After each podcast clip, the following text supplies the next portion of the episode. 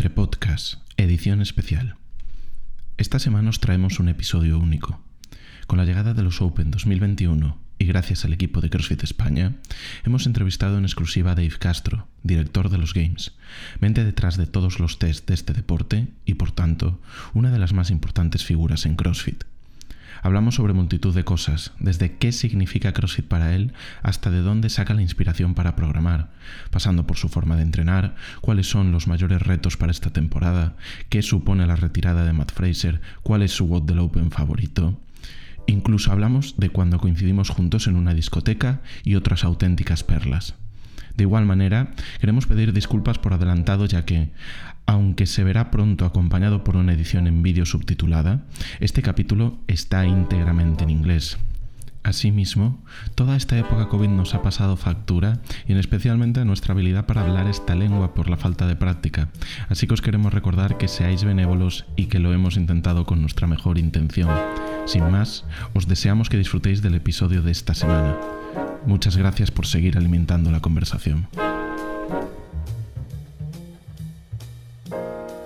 Bienvenidos a Entre Podcast, donde cada semana dos amigos se sientan a hablar sobre podcast. Yo soy Edu Garriga Yo, Telmo Cillero. y juntos os invitamos a participar en la conversación. Hey, Hi Dave, how you doing? Hey, good. How you guys doing? We're doing good. Dave, hello. Hi, Dave. Really nice to see you, man. Good to see you guys.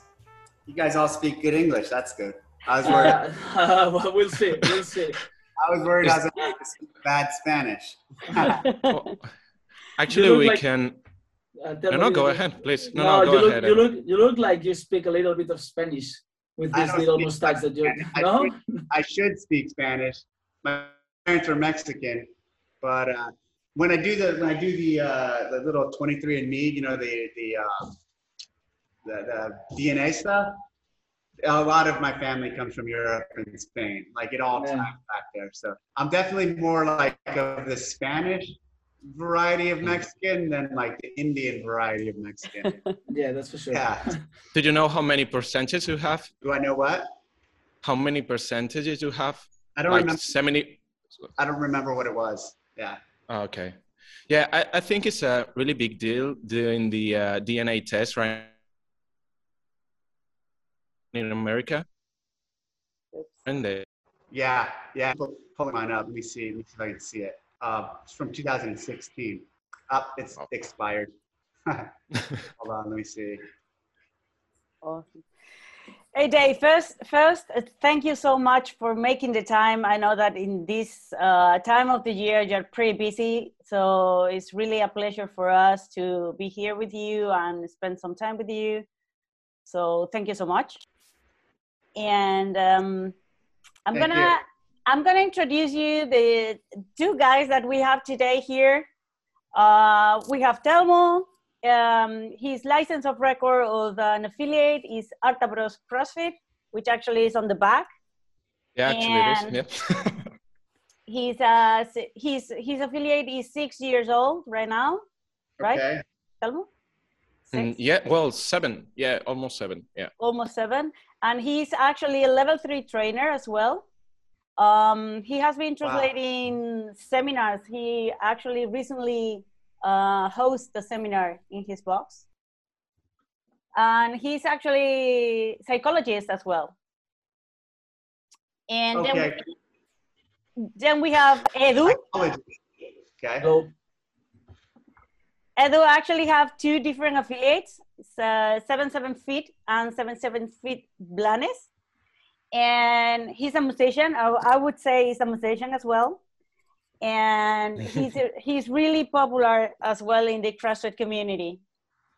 And that actually these two guys, uh, they normally podcast together, and they I would say that they are a really good uh, representative of CrossFit in Spain.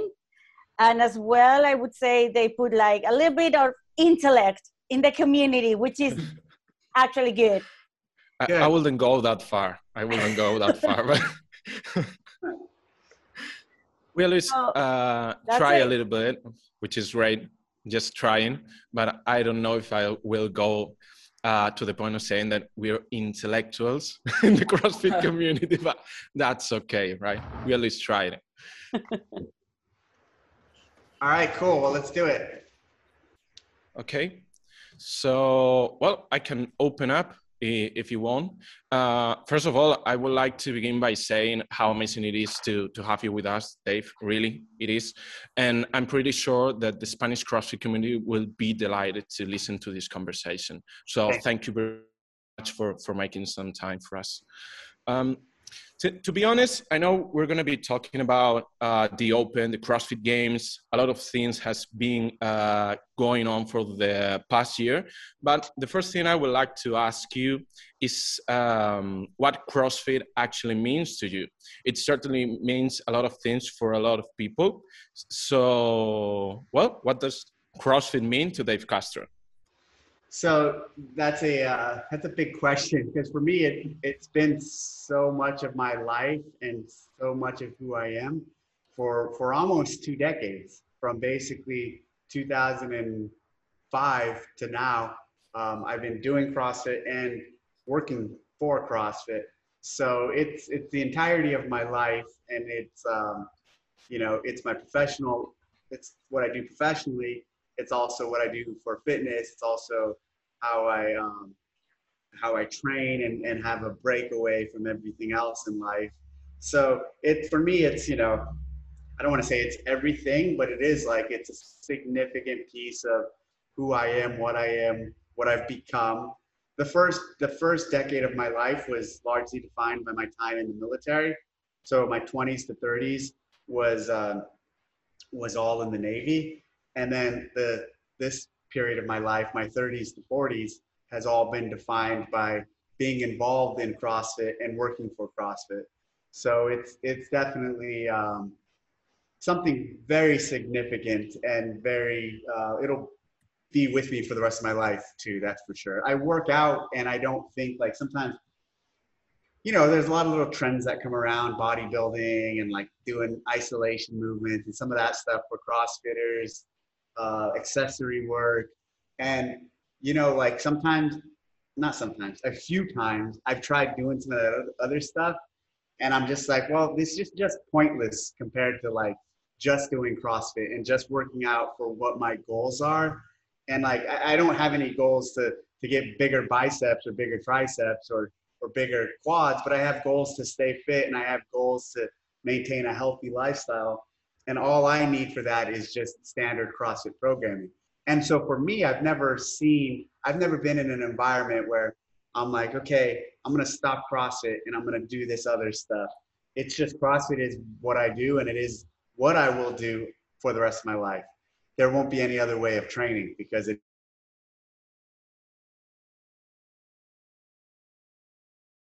effective and all I feel I need. So, can I say yeah. something? Yeah, absolutely. Please. Uh, yeah, first of all, first of all, I don't know if I'm gonna say anything because I didn't know how Telmo speaks English. It's the first time I heard Telmo speaking English, and maybe I won't say anything because I didn't know you speak English that well. I, I, don't know. That's a lot of a lot of pressure for me. Uh, Dave, let me ask you something. Did you train today? Yes, I did. Can I ask you uh, uh what did you do? Yeah, before that, I'll tell you this. I train every three days on, one day off. I'm super old school. I'm super old school. I'm super traditional CrossFit, and I do one workout.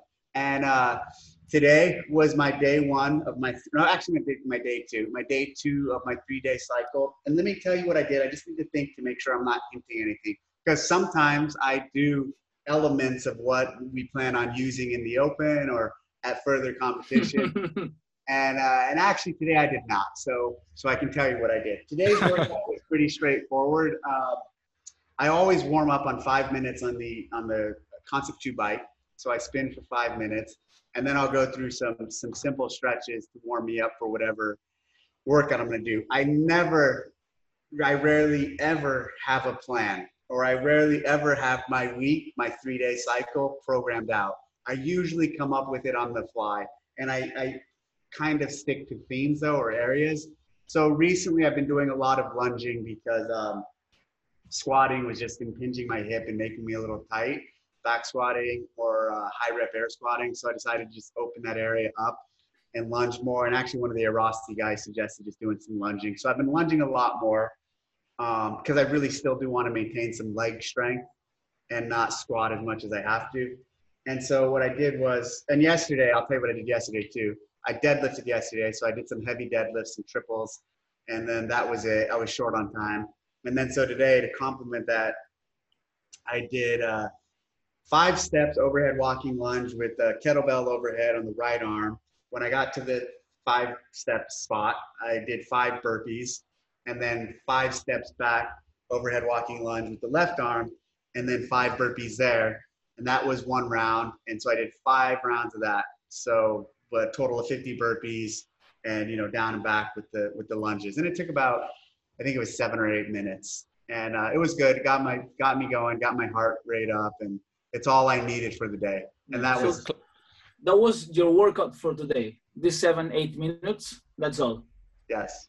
Nice. Classic CrossFit. Classic CrossFit. very classic CrossFit. And I Yeah. and so like so I work out on my own, so I don't go into an hour class, and uh, because of that, I'm able to you know sometimes I'll spend an hour working out or an hour and a half. Sometimes I'll spend 20 minutes.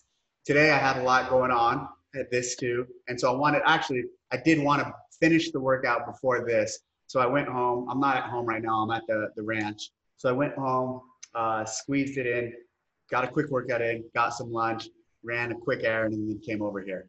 Nice. So because I don't go to an hour class, I'm able to like sometimes just compress the time and just really work out quickly. So I, I think this is the first great announcement. Burpees, lunges, deadlifts, some overhead squats. That's going to be probably the 21.1 uh, WOD for this year. Yeah. Very, Yep. very true. And and actually, uh, I was thinking right before starting to to record the conversation that um, 2021 is actually the 10th anniversary of the CrossFit Open, and I mean, um, I- think I've never heard uh, talking about the 10th anniversary of the CrossFit Open. Am I right? Is it? I didn't know that. Yeah. yeah, I have not talked about it because I didn't realize it. Um, if that's true, that's pretty crazy. Is it the 10th open or the 10 year anniversary? Because you know, in in 20 or in 2019, we had two opens. Huh? Well, I guess Ah, yeah. It's Ah, well, could be the 10 year because in 2020 we skipped an open. No, you're right. No, I've never, I haven't thought about that. I haven't thought about that, but that's a good thing to note. Well, it was a lightning thought. Uh, I didn't realize until uh, it came to me, so it's all right. Yeah. Um, so, uh, in this uh, 10th anniversary, it got me thinking uh, that probably you have one favorite open workout. Yeah, let's see. What's my favorite open workout? Um, I think maybe the seven minutes of burpees because no way. no fucking way. not to do, not to do, but like, that I like as of how it played out and what people thought of it and uh, how hard it was because it was so simple, yes, so difficult and so challenging, and that's why uh, that's why I really like it. it. It kind of is like the essence of CrossFit. And you look at like how I'm talking about, I do CrossFit. You know, so much of what I do is just core CrossFit, and that's really core CrossFit. Yeah, but don't you think this kind of workouts, if you want, we can talk a little bit about specific training, this kind of workouts, because I remember watching the leaderboard and the first big name qualifying after the this event was like Rich Froning in the 123 place. So this kind of uh, particular uh, events with no weights and no gymnastics, maybe they switched a little bit everything, right? What, what do you think about it? Yo, you're absolutely right. That style, that doesn't mean, I'm not saying it's the best test. I'm just saying it's my favorite. Yeah, yeah, you're one right. of You're right. ones I like. But you're absolutely right. It's, and it's the same exact thing if we do a one rep max squat clean or one rep Yeah. max. You know, there's always the weightlifters who are going to do really well on it on a weight lift and on a body weight thing. It's going to be a, a really light guy usually. Um, but it's still it's still one of my favorite favorite workouts. Uh, Tell if me. you want to ask me what like one of my most favorite total tests are, that I think that'd be I would have answered that a little differently. But I will say this about it: Do you remember who had the highest score um, in that workout for the males? No, Uh, Scott Panchik, I think. Damn, that's really good. Here's what it's really Okay. good. No, you're right. And no one ever, I always ask this question, no one ever gets it. Here's here's why no one ever gets it. Everyone always says, yeah, some guy from Russia. And that is no, it's true. There was a guy from Russia who had the highest score on that workout. He was like a gymnast or something. But what no one ever mentioned, you're the first one who's ever mentioned this, so bravo, was he tied for first place with some other dude. And the other dude was Scott Panchik. And so like no one no one ever because Scott Panchik at the time wasn't the Scott Panchik that we know now. He was a different competitor. Um, you actually caught me off guard with that, that you knew that. That's good. Bien, Telmo. Muy bien, Telmo. Yeah. One, one point for me. One point for me. Probably that was the only workout I remember who took first place. So that's good. um, well, actually, talking about the Open, um, I really wanted to ask how is programming uh, for the CrossFit Open? Um, uh, what do you think is the biggest challenge this year? Well, the biggest challenge is for sure the shutdowns of gyms and the closures mm. around the country and around the world of affiliates. Because so in years past, when we've had, well, every year, the the number of open submissions, we have two paths to submit for an open workout. You can do it in an affiliate or you can do video and submit a video. Mm-hmm. 99.9% of all the submissions are from an affiliate. And so if affiliates are closed, like they are all around the world, that doesn't bode well for us. Um, so the biggest challenge has been, you know, how do we get people motivated and excited and wanting to participate in this environment where the gyms, the affiliates are closed? Because, you know, it's not, and a lot of people don't like, so I'm an outlier. I like to work out by myself and I do my own thing, but I'm definitely an outlier. That is not the norm. A lot of people need their communities, and there's nothing wrong with that. I'm not being critical, but a lot of people need their communities and their gyms to find motivation to work out, much less to compete in something like the open. To compete in something like the open, you really need your family behind you. When I say family, I mean your gym family and your affiliate family to uh, to help motivate you to go to that next level. So that was one of the biggest challenges, and then from there, trying to make it work, keeping that in mind. So one of the things was for the gyms that are open, or and we believed at the time when we decided on on doing the open here that stuff would start to open up, and it is starting to open up. Um, how is it there, by the way? How is Telmo? Oh, Uh, well, same. it, it's been it's been challenging. Uh, right now, there's some places in our country that are closed. Uh, we just opened last week, and I think uh, things got pretty rough in in the area where actually uh, Edu is, which is uh, from Catalonia. Um, they have like maybe three to four shutdowns. Yeah, we have three shutdowns. We, uh, but we we've been open for the last 28 days, I think. So we've been a little bit a little bit uh, running. But for me, the biggest problem is not how many days we've been closed. Is that we are not able to to get some a lot of people in the in the box right now. So this party that opens mean for a lot of people like uh, having a barbecue and drinking some beers and, and making the workout with a lot of people we are not allowed to do it because uh, we only can put like 16 to 18 people in. We're gonna make something out. I don't know. I still don't know what. Maybe we break the law. I don't know.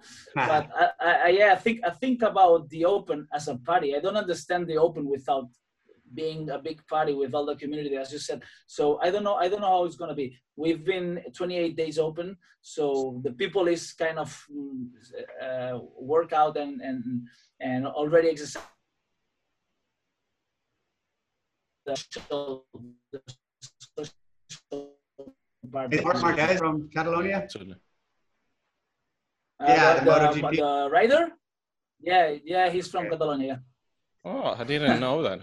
I didn't know. Yeah, I want. I'm gonna ask you about about sport later. I'm gonna ask you about sport later because I want you with a with a t-shirt. I don't want to talk about it then. I, I am gonna I'm gonna save this question for later. I'm, I would like to ask you something about the the workouts. I'm I'm not gonna ask you what are the opens because I I know the the, the answer, but um, I think that um, programming the opens is like a little bit like making um, making a, a, record. I mean you have some some elements you have some rules and you have to combine them uh, to to make the the most uh, beautiful thing that you can with these elements. I mean at the end of the day it's like a little bit artistic. I'd like to know uh, where do you take the the inspiration um, are you in the music industry yeah, a little bit. It's definitely like making a record or an album. More so the games, and more so that because there's you know you have 12 tracks on an album. The games have 12 workouts, and uh, so the Open's yeah. like a small little record. The Open's like a uh, like a uh, what's that called? The the things they sell in the streets, just like a little um, you know the little disc that they make and sell well, not anymore. They used to do that. Now, now they just put everything on Spotify. Um, yeah, it, to me, it is very artistic, and there's a lot of art, artistry that goes into it. And um, I find inspiration for um, the open and all of these tests not within CrossFit, mostly from outside of CrossFit. And for me to stay fresh and motivated and, and inspired, I, uh, I read a lot, and I actually. Uh, I read Don, Don Quixote a couple years ago. Um, so I read a lot and I stay away from, and I used to go to theater a lot when I lived down south in, in San Diego. Now up here where I live, the nearest, um, nearest playhouse theater is, is kind of far, so I haven't gone in a while. Uh, I watch a lot of other sports. I watch a lot of other um, events, and I try to find inspiration outside of CrossFit. Because if you just look within CrossFit, I feel like, uh, especially at my stage where I've been doing this for a really long time, I can just get stagnant and recycle and redo things. So I need to stay yeah. fresh by like taking myself out of CrossFit to make myself better for CrossFit. Nice. So, what would you say that's your uh, special secret to make sure that uh, people enjoy the open at the and the uh, the fittest athletes in the world get to be on the top of the leaderboard, or, or say on the top of the leaderboard. Yeah, Sorry it's about tough. that. So champ programming the opens. But let me do this. I'm going to reverse back to about five minutes ago when I was talking before I asked you guys how it was there. There was one point where I was going somewhere with that, and it was the question was about like uh, this year and the challenges. Well, so one of the things we did was make the open three weeks long, and to help affiliates. So you know, so you guys don't have to plan for five weeks so you can plan for three mm-hmm. weeks and try to just push through it, get through it, and then go back to the the other issues we're dealing with in the world. Um, in terms of the programming, also, this is going to answer the question you just asked, kind of, in that we had to we we put out a gear list and we greatly reduced the amount of equipment that's required so people people who are training at their gyms or who are able to go to the um, or I'm sorry, training at home don't need as much stuff. People who are going to go to a gym, a gym might not need to pull out as much stuff. So trying to limit the the options of equipment to make it more, more readily accessible to the world and to, to all gyms. And then the actual workouts. So yeah, obviously can't talk too much about that yet, but um, there's a balance where like everybody needs to be able to do it to a certain degree. And I say everybody needs to be able to do it. The, truth of the matter is, and this is there's always been some tension around this notion though, is like the RX, like for everyone to do the RX, you still have to know CrossFit and you have to do CrossFit. And like there is some level of CrossFitting experience you have to have. And frankly, that's okay. And meaning like to do RX, it's not for people right off the street. People have to be familiar with CrossFit. Scale, yeah. the scale of years past was a step better, meaning it gave people options who couldn't do the weights that are in RX to actually play and participate. But still, when I look back at the feedback from from years past, um, even the scaled options for a lot of people are still too heavy and still too challenging. Hmm. And so that's why this year we added foundations. And all foundations is is in another layer of scaling. So you have RX, you have scaled, and then you have foundations, which could be just considered super scaled. And really what we what we look at with foundations, why it's super inclusive of everyone, is this idea of I want people to think we're going to prescribe weights or we're going to prescribe movements for foundations. But as a coach or as an affiliate owner or as a coach within an affiliate, scale additionally if needed. Meaning, if what we're prescribing at this third level of scale is still too much for someone who wants to be involved, well, go ahead and if we say, so let's say RX is a 50 pound dumbbell, uh, scale is 35, and then foundations is 20, but 20 is too much for your client that you want to do it well have them use 10 it's okay. It's Yeah. you know it's all about just engagement and having them push themselves and do what they can do Absolutely. I think actually one of the biggest mistakes that we can make is to present the open as something that only the fittest people can do because the name gives it all. It's like the open, open for everybody. And, and you can do it even if you have been doing CrossFit for two weeks, and that's okay. Actually, we use this year is going to be different. Uh, we are pretty much like Edu right now, one week away, and we and we don't know what are we going to do.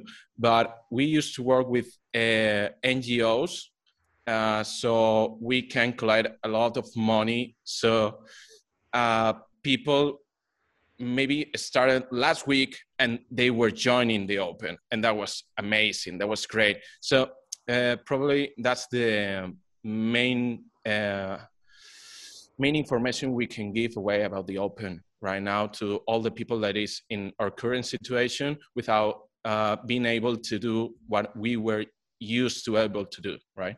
Yeah yeah absolutely. Dave, you said before uh, you was you were you were speaking about the the duration of the open and these three weeks that it seems like it's just because of all the the the situation. But don't you think that this new format of three weeks plus two, but at the end of the day, it's going to be five weeks for the uh, top athletes don't you think it's it's a little bit better for people like my mom? I mean she she's maybe enough with three weeks and then the athletes that wants to compete at the highest level it's okay to make them competing for five weeks. And i'm pretty sure that it's going to be more than five workouts for uh, because of the last two weeks. So i think in my opinion this three plus two is an excellent balance between the the regular Joes that want to do the open and the top athletes that, that wants to try wants to make a try to make the semifinals, the the old regionals or or the games. Absolutely, you, you nailed it, and that's exactly what it is. Like the three weeks is not only better for the affiliates, but it's better for a majority, nine call it ninety percent of the athletes who sign up who don't want to go anywhere or who have no aspirations of advancing to a next level it's a shorter time frame to focus on and give your effort to rather than five weeks and so um, you yeah you're right it is definitely better for the average crossfitter Nice. than, than doing five weeks For me, it is. for, For me, me, it, it is. yeah. Tomo, you want to Mm. ask something else? Mm, well, um, Yeah. probably I would like to ask, I don't know, uh, for those people that are in a position to classify for the games this year, um, what is going to be um the main trajectory for them? Uh, I think it's it's pretty blurry right now, so maybe you can give us some insight. I know it's a very complex thing to do, but I don't know if you have something to share with us. i don't understand the question Yeah, for example, um, we have this year the five uh, CrossFit Open events, and then after that, for example, the the fittest girl and um, and boy in Spain, how are they gonna be able to get to the CrossFit Games? Okay, so um, there's three. What the way we're looking at it is there's three open events. There's the three weeks, and then there's a little break, and then there's the quarterfinals that are also happening online. So someone from Spain, they, a, a top level athlete from Spain, would have to do well in the um, in the Open. They'd have to finish in the top 10% to then go to the quarterfinals, and then from the quarterfinals, based on their continent, so your, your athletes would be in the continent of Europe. There'd be two semifinals that they're qualifying for. And so 60 athletes, 60 out of the 10% from Europe. It's going to be hard, and it's going to be the best in Europe that advance to the next stage will then qualify for two events that they can go to. Nice. Uh, Dave, let me ask you something about uh, more more of the business side. I don't. I, I know you are 100% in the sports side, but I'd like to know how do you see the the future uh, and the vision of CrossFit 10 years to go with this with this changing in the direction Eric Rothesen and and the the the road that we that you are taking for CrossFit. Yeah, I, I mean, mean sorry, just you have like these um, little other names that maybe they get bigger, like F45 and Orange Theory. That at the end of the day, they are like uh, uh, reduction of CrossFit, and you cannot understand them without being CrossFit here for more than 20 years.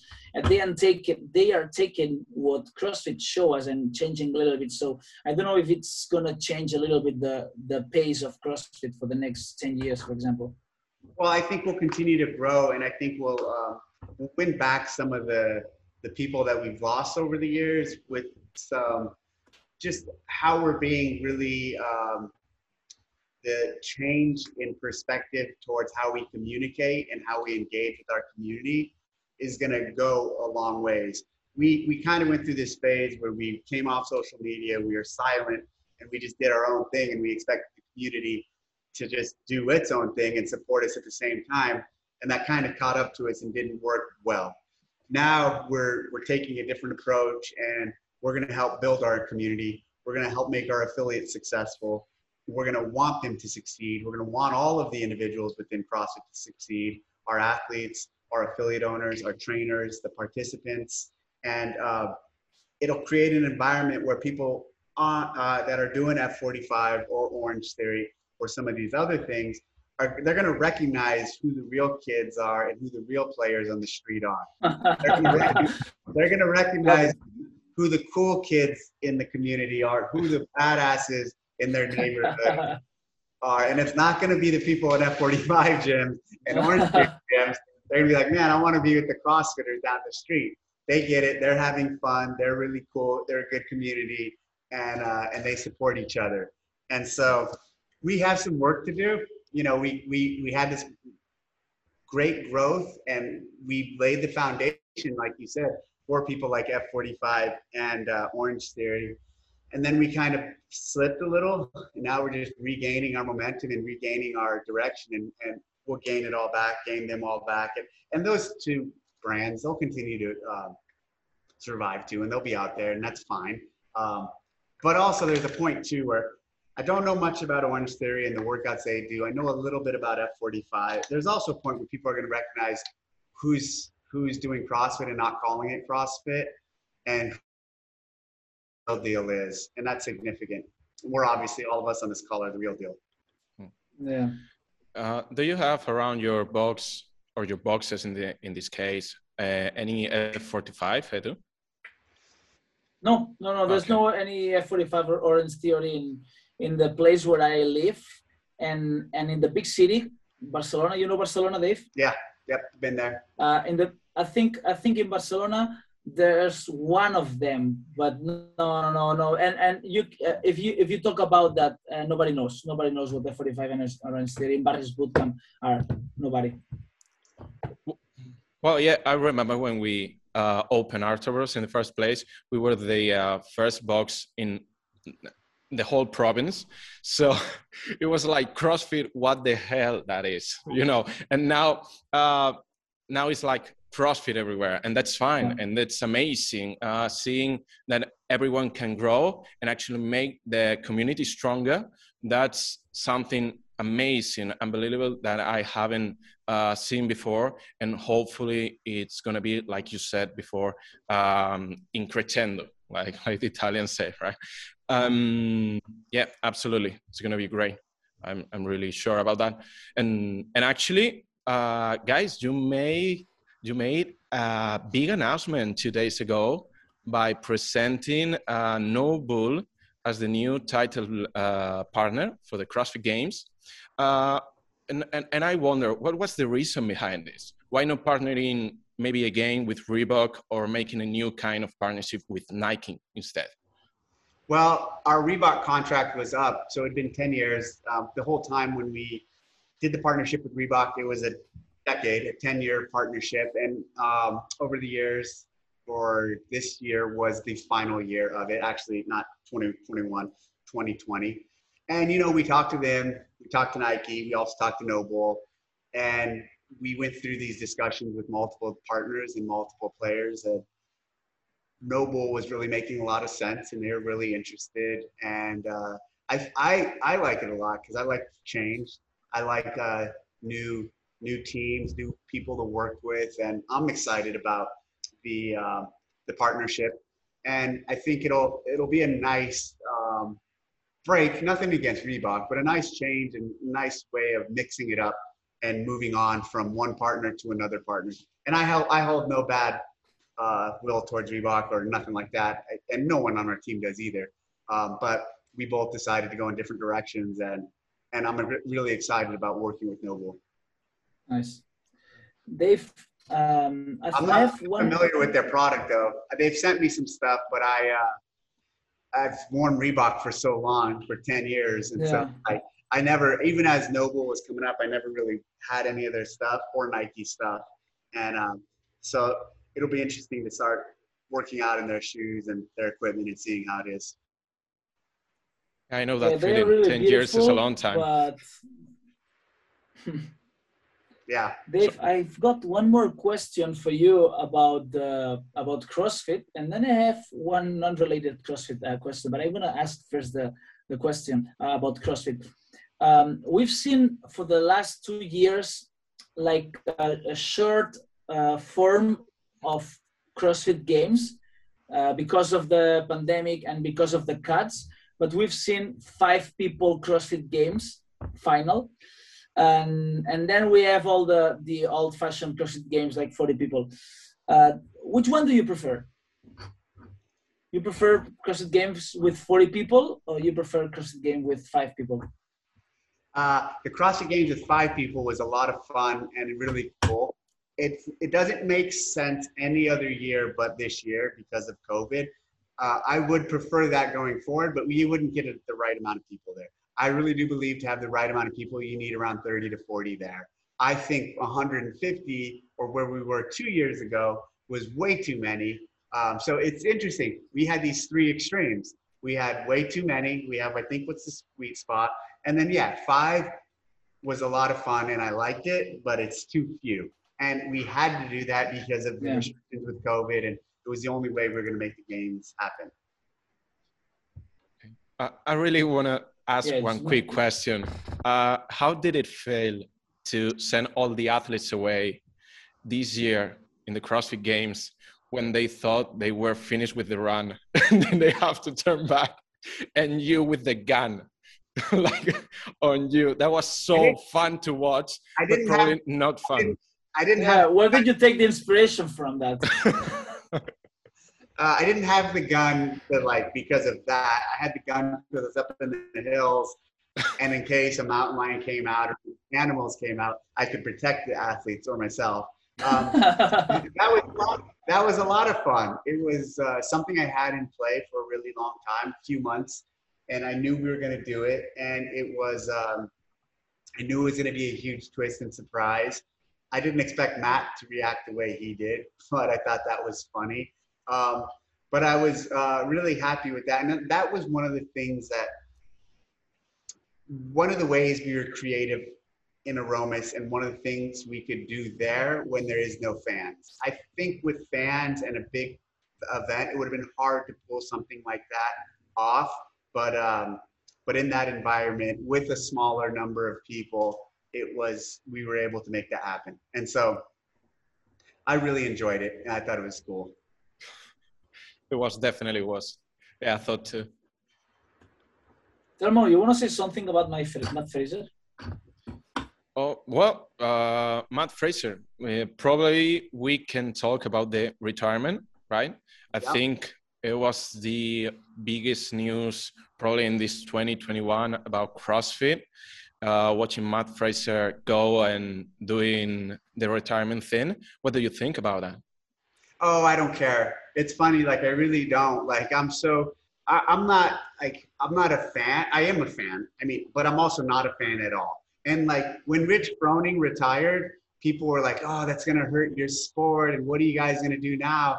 And I was like, "Hey, there's nothing to worry about because there's always going to be other people and other athletes that are hungry and want to fill that spot." And right away, Matt Fraser did when Rich retired. And then Matt Fraser, he's in that same spot now. And a lot of people have asked me, "What do you think about Matt retiring?" I'm like, "Good on him." I mean, I don't really care, and the sport's going to be fine. And honestly, it's going to be better without him only because now this next year we're going to have a great battle for the men's competition. Yeah. Um, there's, a of, there's, a bunch of unknown, not unknown, but there's a bunch of athletes who who are going to fight for that first spot, and it'll create a really um, competitive event. And so uh, I wish him luck. What I'm saying, I'm not I'm not speaking ill of him, or I'm not trying to downplay his contribution to the sport. But I'm answering it from my perspective. Like cool. I'm glad he moved on. I don't really care. If he stayed, if he stayed too, I really wouldn't care either. It's yeah. like it's what it is. It's fine. It's part of it's let me just say this and then I'm done on this. It's part of the sport and it's part of running a sport. I mean, I've been doing this for 12 years and I've seen a lot of athletes come and go. So I don't really have a lot of feelings for when someone like him retires. It doesn't matter to me. I just just wanted to say that I don't, I, I never know if you finished the, the, the, the sentence because of the delay uh, on the internet. I just wanted to say that I think that far from damage the sport, it's going to help the sport. I mean, in my opinion, and it's just my opinion as a It's going to be an improvement. Yeah, absolutely. Yeah, uh, uh, it's a little bit boring to see the same uh, guy winning over and over. So I think this year, at, at least this year, it's going to have something else to see. Otherwise, maybe it's going to be okay. And again, Matt Fraser, for me, it's going to be helpful. It's not going to be damaged. Yeah, I agree too. I agree. Absolutely, I agree too. Uh, maybe, maybe actually, Edu would like to ask about um, another kind of um, rivalry. No, uh, look, uh, it's a question that I, I have in my mind for a long time, and uh, I assure you, I, I, I never thought I could have the the chance to ask you. So I have to I have to use this opportunity. A long time ago, I watched you with a T-shirt of Real Madrid. Do you know what Real Madrid is? Oh, yeah, of course I do. okay, and I never, I never, you know, here in, in Catalonia and Spain, there's a lot of rivalry between Real Madrid and Barcelona.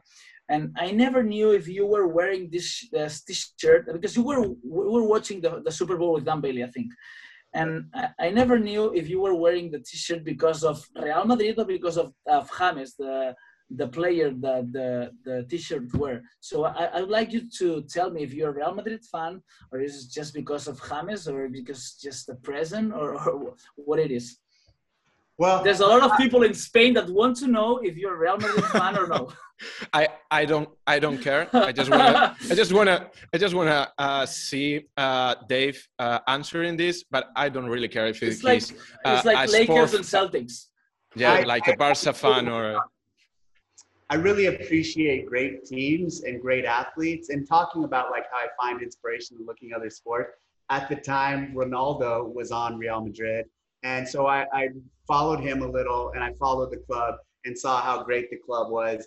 James was a is a uh, Colombian baller, yeah. yeah. And so I like South America, and you know there there was a reason for all of that, and um, it is out of uh, uh, my acknowledgement and that some of the diverse sports I do watch. I'm not a huge soccer fan, but at that time I was diving into that world a little, and uh, it, it was out of respect for that club and how dominant and how great they are in the world of soccer.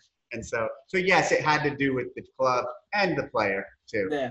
Okay, I, I'm not a Real Madrid fan, but I will understand you because Ronaldo looks like a CrossFitter, so I'm gonna I'm gonna I'm gonna make a point on you.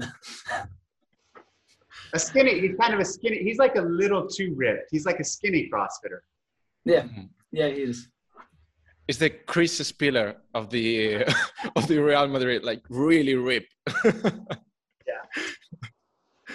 Um. Well, I, I actually now I I would like to ask, what's your favorite sport uh, besides CrossFit? Um, because uh, you, you find a lot of inspiration, like you said, in other sports. And what what kind of sport would you choose?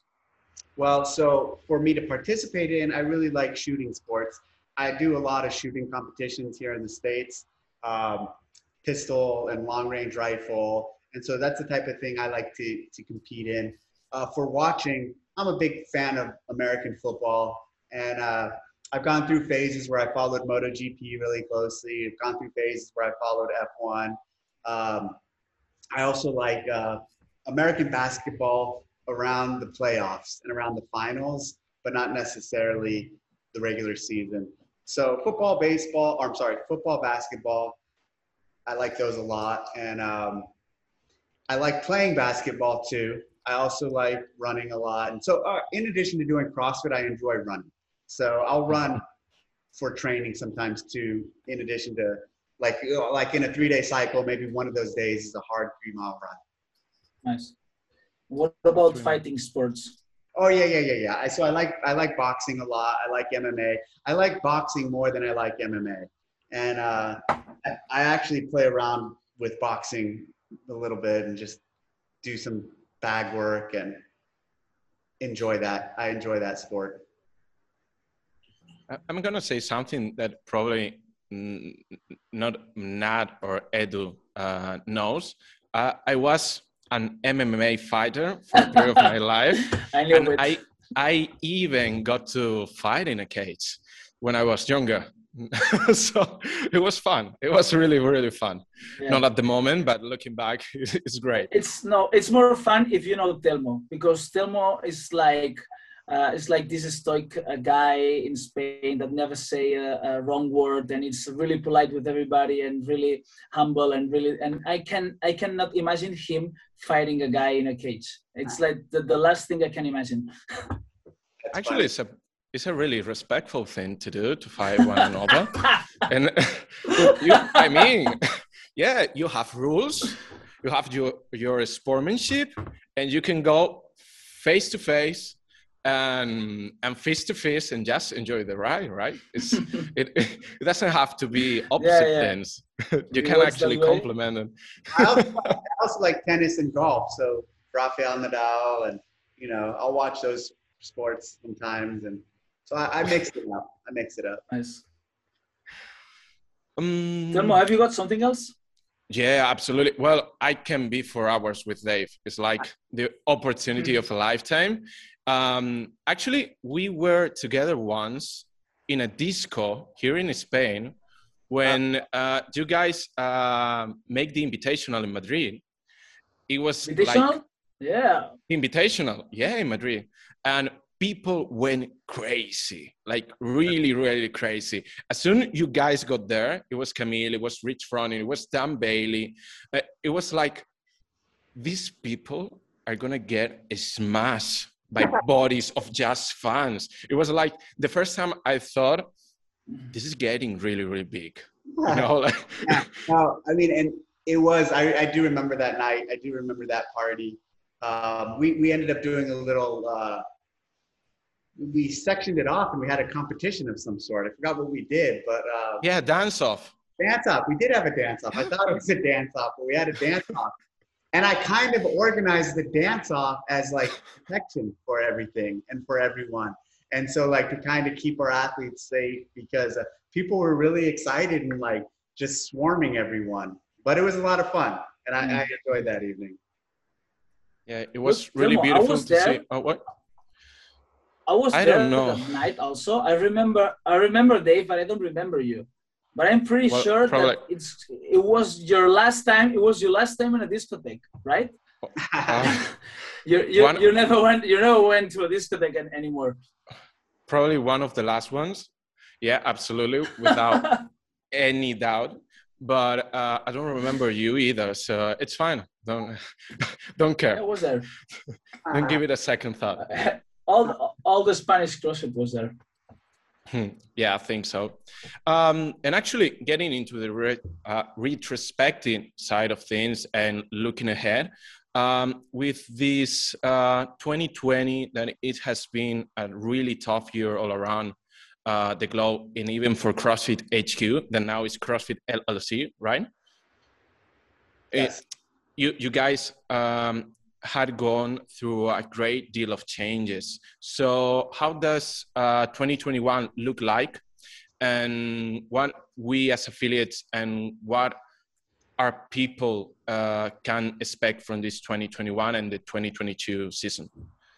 Well, in terms of the sport, I think like we're moving forward and everything's going forward. And like there's no looking back in the rear mirror. I think we have a lot of strong momentum and a lot of uh, speed going in a positive direction. And we're just going to keep carrying that forward. I'm excited about all things CrossFit related, the sport and the community and the affiliates, especially once we get past all these lockdowns with COVID and all the stuff we're going through.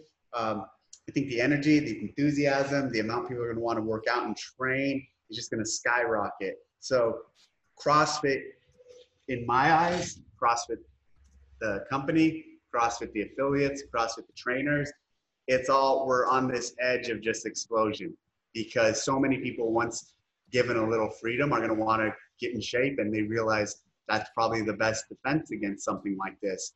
So, it's a great, as bad as 2020 was, we're in a great time for the future and going forward that I'm excited about. That's really great to hear. Well, Dave, uh, honestly, I can uh, stay for hours just asking questions, and and probably there's going to be a lot of people that uh, listen to this and watching to this is going to be like, please just ask that, and we didn't. Um, but I I know you're a really busy busy guy, and we are mm, at least in in my place. I can say that I'm really thankful for all that you do um and well uh i don't know